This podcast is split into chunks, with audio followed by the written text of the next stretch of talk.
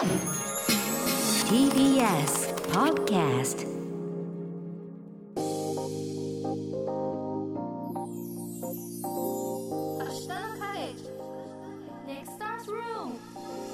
対するネクスターズルーム。今日のネクスターはお誕生日や記念日の飾り付けアイテムブランドソルルナ代表の堀口杏奈さんです。よろしくお願いします。お願いします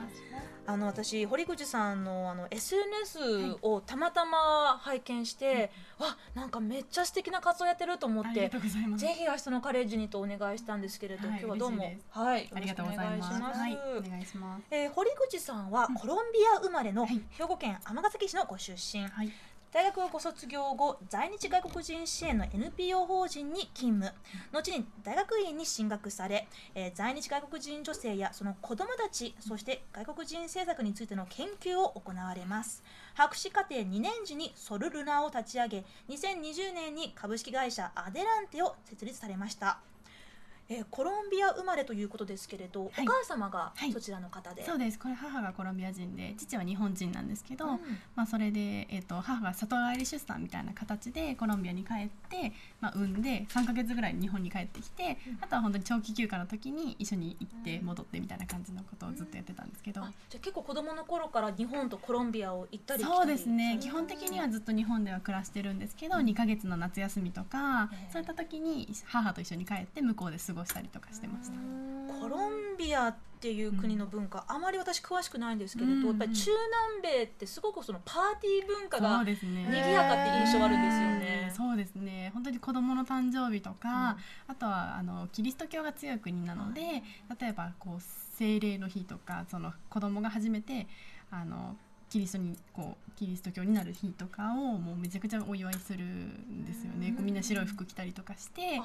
こうやっぱデコレーションもして、うんその日を大切にお祝いする。本当に大切な日をお祝いするっていう文化が根付いてる国だなっていうふうに思います。え。お祝いにはもう親戚一同あもご近所の皆様も、そうです知らない人もみんな 知らない人まで人ははさすがにないかもしれないですけどどこまでが本当に親戚かなみたいなのあります。い。いとこのそのまたいとこのいとこみたいなとあか でいとこって言われるんですけど、うん。どのいとこみたいな。お前なんか知らんじ 本当にありますね。まあでも結構日本とはねそういうところでは結構違いますよね、パーティー文化っていうの。もっとこう日本はなんだろうこじんまりというか内輪でやることが確かにうんうん。ね、特にやっぱりソルルナの飾り付けでお祝いされる方とかは、まあ、コロナのこともあって結構やっぱりご両親だけでやるとか、まあ、呼んでも自分たちの親だけ呼んで本当にこじんまりやるみたいなことが多いなって思います。確かうん。に冠婚葬祭でさえこう家族だけでやったりとかしますもんね日本は。ね。あんまりこうなんかわーって大きな感じやるよりも、うん。うんまあ、ちょっと乾杯して美味しいご飯食べて、でまあ話語り合うみたいな、うんそういうのがメインな感じがあの私自分自身はそんなに盛大にって思ったことはないんですけど、うん。子供が生まれたらなんかそういうあの1ヶ月ごとに赤ちゃん寝かせてうんうんうん。何かしてみたいな、結構最近流行ってるじゃないですか。インスタによくそうですそうです。ますよね。そうなんかあのおむつ並べる方とかもいらっしゃいますし私はそういうことを子供にはしてあげたいなってあいいです思ってますね。最近はなんかあのハーフバースデーっていうのがちょっとよそうく見えるなんですけれど、でそれがあの手元にあるのが100日のお祝いのやつでそう100日生まれて100日があのーまあ、100日とお食い初めうんを合わせて飾り付けをしてお祝いするっていうのとあと次ハーフバースデーで半年のお祝いのものをですね、うん。でソルルナの飾り付けって数字の部分だけ変えてもらったら100日から1歳の時までずっと同じものを使えるっていうので、はい、やっていて。うんとかもう子供のハーフバースデーや100日祝いから、まあ、通常のお誕生日、うんクリスマスお正月さまざまなまあ特別な日の飾り付けのアイテムの制作と販売を手掛けるのがこのソルルナというブランドなんですけれど、あのインスタインスタやホームページ見るともうものすごく可愛くてあの赤ちゃんも可愛いんですけれどその本当に色とりどりのねあのまあ壁に簡単に、まあ、今日もちょっとねスタジオいっぱいあの貼り付けてるんですけど、実は。あのちょっとお花の飾り付けと、うんちょっとこれえっ、とまあタッセルタッセル紐にね、あのタッセルぶら下げて、あとこうハッピーバースデーっていう、ね。特に誰かのお誕生日時ではないんですけれど。なんか今日お二人のお名前でガーランド作ってきてうちの商品全部名前入れれるんですよ。はい。でこっちがおちゃん。ぺさん。そう。頂戴します。ローマ字で。ローマ字でっってつながってるの紐で。そうです紐に通してきたので、えー嬉しいありがとうございます。販売の時は紐には通してないんですけどあの今日紐に通してきて今出してもらったら多分名前で。テンション上がる。なんか祝われてるって感じですよね、これやっぱりお名自分の名前をすごく名前ねデザイン入ってるものすごい嬉しいんですよね。いやごめんなさい抜けましたねねでもこうえあ綺麗。青チャンペとかゴしかもゴールドで、なんかすごいこう太文字であの紐にぶら下がってるから、これちょっとどっかにしっかかりしてる。飾りましょうお家に帰ったら。ねありがとうございます。でもこういうものを作ってらっしゃるのが、はい日本で暮らしてる外国人女性の方々、まあお母さんだったり、ということですけれど、はい。まあそのただね可愛いものを作って販売するだけじゃなくて、えー孤立や貧困の解消も、えー手掛けていらっしゃるということですけれど、堀口さんはどういつ頃このまあニーズというか課題に気づかれたんでしょう。はい、えっと、私大学生の時から、まあ、自分がスペイン語を話せることがあって、まあ、いるいわゆるその外国にルーツを持つ子どもたちのあの学習支援とか日本語を教えるみたいな教室に、えっと、行ってこうサポートをしたりとかしてたんですけど、はい。まあ、ある日その教室であの南米ルーツの子と、まあ、あの子供がいてその子とすごくこう同じ似たようなルーツなのでうん、まあ、親しくしてたんですけどある日その子に「なんでアンナちゃんはお母さんが外国人で私と同じなのに大学に行けたの?」って言われてはい。でその時すごく衝撃で,、うん。でその後に続く言葉が「私の家にはお金がないから私大学とか専門学校に行けないわ」って小学校いくつ？4年生なので8歳とか9歳だったと思うんですけど、私結構それがすごく衝撃で、もう8歳とか9歳にしてやっぱり自分の家の経済状況のことをある程度こう理解しているっていうのこともすごく衝撃だったしこのルーツのことでなんで私たちは似てるのに違うのかって8歳の子供に言われたことがすごく衝撃的で。その子の中では、うちは親片親が外国人だから、うん私は、まあ、そう。ううちはお金がなくてが大学に行けないっていう、うん。そこそこもつながってしまってたんですねその子の中で。かもしれないですね。でその子は多分シングルマザーがお母さん。お母さんがシングルマザーででまあなんかいろいろきっとあったんだと思うんです。よ、学にルーツを持つからなんちゃらこうちゃらまあいろいろあったと思うんですけど、まあ、なんかそれが原因になってしまってることがすごく私の中では衝撃的でで実は私も高校生の時に父が病気で倒れたことがきっかけで、あの本当に家計の家庭の経済状況が悪化してみたいなことがあって、まあ、母がパートをあの掛け持ちしてくれたりとか高校の先生がこういうサポートがあるよとかそういった大人がこうその時に私をサポートしてくれなければ多分大学に行けてなかったなっていう経験があって。で私はたまたまサポートがあってなんとか大学に行けたけどその子供は8歳の時点でもうそれがなくってもうこの差は何なんだってすごく思ったんです。でその時にやっぱりこういう言葉を子供に言わせるような社会って変えないといけないし私が変えたいなと思ったのがそもそものきっかけです。でまあそういう支援をねあの、はいしている団体などはたくさんありますけれど、うんうんまあ、あの堀口さんの場合はものづくりを通して、はそこにこう目を向けた、というのはなんかもともとそのまあもちろんね外国人女性って言ってもいろんな文化、うんうん。ルーツありますけれど、はまあ、ご自身が、まあ、コロンビアのルーツがあるということで、なんかそそういう、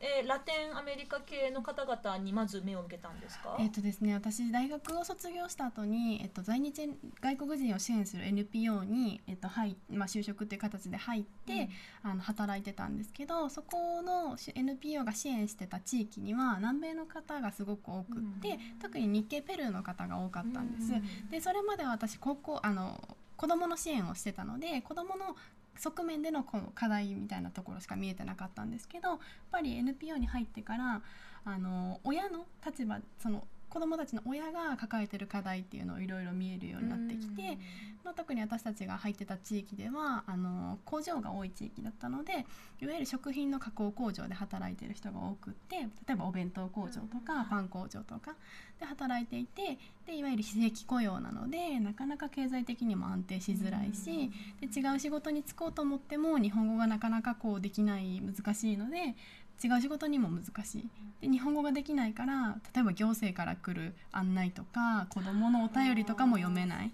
なので日本日本育ちの日本人でもうん。なんじゃこりゃって思う。そう本当人いっぱいますもんね。そうなんです。そうなんです。でやっぱり日本の社会ともこう壁ができてしまって孤立しやすい。でそんだけこうなんていうのかな。不安定な生活とか経済状況みたいなのがやっぱり子どもにも影響を与えていることが分かってじゃあまずはあの私は子どもの支援を続けようと思ってたんですけどそうじゃなくってやっぱ親特に私たちはあ私はあのあのお母さんたちと関わることが多かったのでまずはその女性っていうかママたちを支援するような活動をしないといけないなってすごくその時に思ったんですよね。そっか。まあ、うん。子供に目を向けるっていうことも大事だけれど、うん。やっぱりお家に帰ったらまあ親がいて、でうん。親がすごいこう疲れてたり、うん。なんかこうやるせない気持ちを抱えてたり、居場所がなかったりってすると、やっぱりそこもまあ悪悪循環というかねこ子供にも悪影響を与えてしまうでしょうし、なるほど。で実際にあの堀口さんがお会いした外国人女性の方々は、あのその工場で働いているほかになんかコミュニティというものはあったんでしょうか、そうですね。その地域ではやっぱりコミュニティみたいなものがあるんですけどやっぱり同じ国同士の人たちでこうコミュニティになってしまうのでじゃあ、えっと日本語を使ったこう他の日本人とのコミュニケーションみたいなのはなかなかこうしづらい。自分の日本語にも自信がないしこうみんなシャイなのでなかなか行こうと思わないみたいな感じでこう壁ができてしまうみたいな部分はあります。最初はどこから始めたんですか、そうですね。私スペイン語が話せたので、やっぱりこう NPO のスタッフの中でも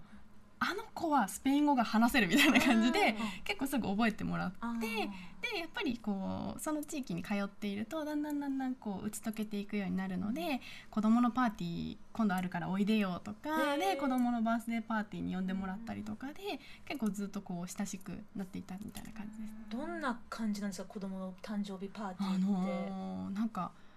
そうです。大きい会館とかを借りおてー本当にそれも全部飾り付け自分たちで作るんですよね。手作りで作っててで私がそれを初めて見た時すごく衝撃的でこうプロに頼んでやってもらったのかなと思ったら、全然そうじゃなくってもともとペルーでも自分たちがやってたような飾り付けをこっちでやろうと思うとそもそもそんなの売ってないからうん。自分たちで作るしかないみたいなんで。えあれとかあります？あのピニャータあって。ピニャータも作るんですみんな。あのなんかこう紙紙で作ったくす玉みたいなやつすけど。くす玉みたいにまあ形もねなんか馬だったり、ね。いろんな形があるけど、その中にお菓子がたくさん入ってて、はい。それを目隠ししてまあ棍棒で殴りまくるっていう、スイカー割りをぶら下げたような感じなあそうんでですよね。すそうです、うん。で割れてお菓子が出てきたのを子供たちが奪い合うみたいな。へえ楽しそう。そうそうそう。でそれも自分たちで作って本当にお母さん同士のなんかゲームとかもしたりとかしてすごい盛大にお祝いしてる現場がありますね。えー。でもそれをねこう業者がプロが作ったのって思えるようなぐらいのクオリティの飾り付けを、はい。まあやっぱり自分たちで作るしかないから作ったっていうところにすごくなんか可能性を生み出したわけですよね。そうなんですそうなんです。でなんかそれがすごく好きだと。言っていてこう作るのが好きだしそれをみんなでお祝いするのも好きで、もうとにかくやっぱり好きだからできるんだと思うんですけどやっぱりそこに対する思いはあるのでで私がまだビジネスを立ち上げようなんて思ってなかった時になんかこんなにすごいスキルがあるんだったらこうビジネスにしたらいいんじゃないって聞いたことがあるんですけど、うん。やっぱその時にはこうなんていうのかな日本語が、まあ、難しいのもあるしどうやってこのビジネスを立ち上げたらいいかもちょっとわからないから難しいんだよねみたいなことを言っていて、うん。なんかそれがすごく記憶に残ってたのがあって後々どういうビジネスやろうかなと思った時に思い出したのがそれだったんです。本当にあのソルルナのねホームページとかインスタのアカウント見てみると、なんかそのあの外国人女性を支援してますとかそういう感じはまずあまりしないんですよね。あそうですね。本当にもう単純にあ可愛い飾り付け欲しいって思わせるような、もうまあ言っちゃえばどこにでもあるような感じの普通のね飾り付けなんだけれど、でもよくよく見るとすごく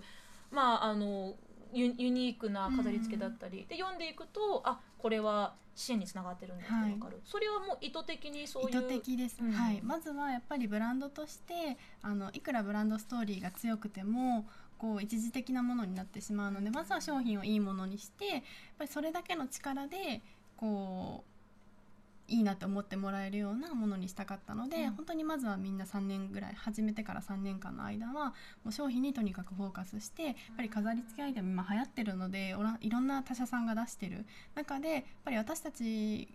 がこうなんていうの他のところと違うものっていうのをあのはっきり出したんでそれはサイズ感だったりとか、あと色のバリエーションもそうですしあの100日から1歳まで同じものを使い回せるとかいろんな工夫を本当に込めて、特に私たちペルー人の女性は飾り付けが得意で日本人のスタッフは苦手なので、うん。そこの差があるからこそ、こう何をこうペルー人の女性はこうこの人たちにはこういうのをやってあげたら分かりやすいかなとかなんかそういう工夫ができたので今のソルルナにつながってるのかなっていうふうに思います。ハッピーバースデーで書いてあったりあの大きな数字のあの風船がドーンってあったりすると、うんうんそれ一つあるだけですごく空間がガラリと変わるし、まあ、ずっと思い出に残るね写真も撮れるし。えー、青ちゃんぺさんこのビジネスの成り成り行きって結構ユニークですよね。そうですね。なんかその女性が目をつけるところらしいなって思いましたね、うんやっぱ女性は、やっぱ子供子供が生まれたら結構もう全身全霊を注ぐというか、もう可愛い子供がこうすくすく育ってくれればそれでいいって感じじゃないですか、それでこういう飾り付けとかがあるとその気持ちを盛り上げてくれると思うし、こうなんて言うんだろうシングルマザーの方でうんもこういう風に、なんて言うんだろうな明るい飾り付けができたら子育てに前向きになって楽しいなって思えると思うんですよ。だからすごくこう女性らしくて女性視点で女性のためにやってるものなのですごくいいかなっていうのを思いましたとうございます。あとなんか使い回せるって言ってたのでこうさまざまな経済状況の方が使えるかなと思ってて、私はこうそんなに困っている方ではないのでもう全色揃えて季節に合った毎月のように変えてやりたいなって思うんですけどそうじゃない方ももう全てのお祝い事1回セット買ったらうんうん全部ちゃんとお祝いできるっていうのはこう人を選ばず喜んでもらえるからいいかなって思いますね。ありが。とうございます。あの外外国人女性の方々、まあ、とりわけそういったその、まあ、パーティー文化がもともとある文化から来られてる人たちって、はい。日本で暮らしてる中でちょっとこうなんでしょう、まあ、そういう盛大なパーティーをやりたいって時に、ちょっとこう周りからの,、うーん。まあ、その騒音に対する苦情とか、そういったところで何かこう悩んだりすることってありますか、うーん。やっぱりみんな日本長いので、うん。やっぱりその音をうるさくしすぎると怒られるっていうのは多分もうみんな分かってる。ので、やっぱりそのあたりすごくこうセンシティブにあの気をつけてるんじゃないかなっていうふうに私たちと一緒に働いている女性たちは特にやっぱりそのあたりすごく気を使ってるなっていうふうに思います。うーん私結構外国人の方の文化って、まあ私日本が大好きなんですけど、うん。外国のその文化もすごい取り入れた方がいいなって思うことが結構あって、そのうちの一つに結構外国人の女性って強い方が多いかなっていうふうに思っていて。であとこう社交的な方も多いと思うので、こういうパーティー文化がもうちょっとでも日本に広まるとこう女性ママが遊んでると割とこうなんて言うんだろう社会が厳しかったりとかするけど、でもパーティーしたりお祝いするのは普通にママでも一人の女性として必要なことだっていうふうに思ってもらえたらもうちょっとこう楽しく生きられるのかなっていうのも思うので、もうちょっとパーティー浸透してもいいかなっていうのは思ったりしますね。なんかお母さんがこう裏で料理作って出してでなんか全部飾り付けやって、うん。だから裏方だけじゃなくて、ねそうそうそう。お母さんもうわーって楽しめる、うん。そんなパーティー文化確かにうん。ちょっとね日本にもあったらいいな、ねまあ、おお母さんが楽しむ文化ね。そうですね。お母様も一緒に遊べるうん文化があったらいいかなと思いますね。ね堀口さんこのはい。ソルルナを立ち上げてからどんな反響が返ってきてますか、そうですね。あのやっぱり私たち今までそのストーリーみたいな部分をあまり出してこなかったのでまずは本当に商品の良さで、あの今まで立ち上げから4年間いるいいろんな方に本当にあの購入いただいて、あのリピーターさんもたくさんいらっしゃいますし、インスタグラムのフォロワーさんも今2万8,000人ぐらいかな、いて本当にありがたいことにいろんにあのお客様に反響いただいててそれはすごくありがたいなって今すごく思ってます。うん、あの今日もねちょっとあのお土産にもらっちゃった私たちのね。名前のガーランド、これっ はい。てつまり、例えばそのローマ字ではい。これをこれあのなんだろうなこうまあなんか卒業おめでとうとか、はいはいはい。明日のカレッジとかー。そういうのもあのカスタムオーダーできるものえっと、なんですか、基本的にはお名前になるんですけど、うん。まあ、別途ご相談いただけたらあのできる範囲はやりたいなっていうところなんですけど、はい、うちの猫ちゃんがあナルトっていうので。あの実はペットにもすごく人気で、うんもううちソルルナペッツって言ってペットのアカウントも別で作って、はいペペットちゃんと。飾り付け？はいもう同じものではあるんですけど、もうそこはペットと飾り付けの写真を載せるアカウントにして、めちゃくちゃ可愛いんですよ猫ちゃんとかワンちゃんとか。はい。しあの子供もそうですけど、うんうんうん。猫ちゃんワンちゃんの写真を綺麗に撮るのって相当至難の技なんですよ、だからもううまくこっち向いてくれた写真とかはもう全世界に見てほしいという気持ちがありますので、とてもいい取り組みだと思います。す。背景がさらに映えるとね。そうですね。うんで現在ソルルナではクラウドファンディングをされてるということですけれど、はい。これどんどんなものですか？あのやっぱり私たち今3年目になるまで、まあ、本当に商品にフォーカスしもうブランドにフォーカスしてたのでなかなか私たちのストーリーみたいなのを伝えきれてなかったみたいなところがあって、まあ、去年から今年にかけてもっとソレルナについていろんな人に知ってもらおうと思って、あのストーリーの部分を一生懸命こう出していって、まあ、クラウドファンディングをきっかけにまずソレルナのストーリーについて読んでいただいて、まあ、それでもし応援していただく方があの増えたらすごく嬉しいなと思ってまずクラウドファンディングに取り組んでいます。でまあ、支援については今やっぱコロナ禍で、うんコロナ禍以降すごくこう生活そう私たち一もあのソレルナのデコレーションの販売とあの並行して外国人女性たちの生活相談みたいなのもやってるんですけど、うん。やっぱりその生活相談がより一層こうやっぱ課題が深刻化しているので、やっぱりあの増えていて、まあ、そういった生活相談に必要な費用に当てたいなっていうふうに考えてうん。クラウドファンディングを今やってます。現在何人ぐらいの女性の方を雇ってらっしゃるんですか、はい、えっと今3名ぐらいですね。まだまだ小さいブランドなので、うんうんただみんなやっぱり共通して自分たちみたいにこう貧困とか孤立とかで悩んでた人をやっぱブランドが大きくなればなるほどあの雇用の機会っていうのを増やすことができるので、うん。みんな頑張りたいっていうふうに、はい、一緒に言ってます。はい。ねまあそのためにもねうん。ちょっとしたこうお祝い事とか、うんまあ、写真撮りたい時にねこう飾れる飾り付けをちょっとこうつけちゃおうかななんて思う人がねね。増えたらいいですね。ありがとうございうます。ん、外国人女性の自立につながるソルルナの飾り付けアイテム。こちらオンラインで購入できますのでぜひ検索してみてください。ちなみにソルルナっていう名前はどういう意味があるんですか、気になってましたずっと、えっと、ソルが、えっと、スペイン語で太陽でルナが月っていう意味なんですけど、うん本当に外国人の女性たちって明るくてたくましく生きてて、うん課題こう悩みとかいっぱいあるはずなんですけどいつもすっごい太陽のような明るい笑顔なんですね。でそんな太陽のような明るい笑顔をこう持ってる外国人女性たちを私たちは月みたいに支えたいなと思って当時つけてあのソルルナっていう名前にしました。はい、そんなソルルナ、ぜひ、えーこれからのクリスマスやお正月シーズンに向けて、えーチェックしてみてください、えーここまでのネクスターズルームは株式会社アデランテの、えーソルルナ代表の堀口杏奈さんでした。堀口さんどうもありがとうございました。ありがとうございました。